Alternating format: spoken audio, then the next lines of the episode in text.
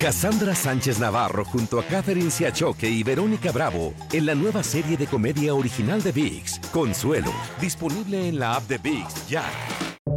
Buenos días, estas son las noticias en un minuto.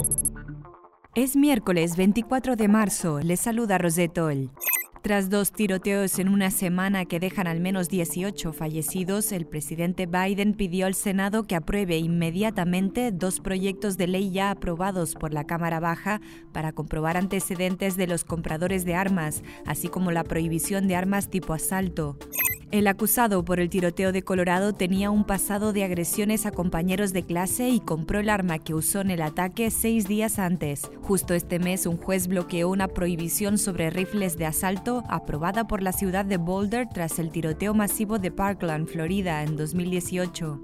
Texas, Indiana y Georgia se sumaron a los estados que permiten vacunar contra el COVID-19 a cualquier adulto a partir de finales de semana o la próxima semana. Utah lo hará el miércoles. Biden había puesto como meta que todos los adultos puedan inmunizarse a partir del primero de mayo.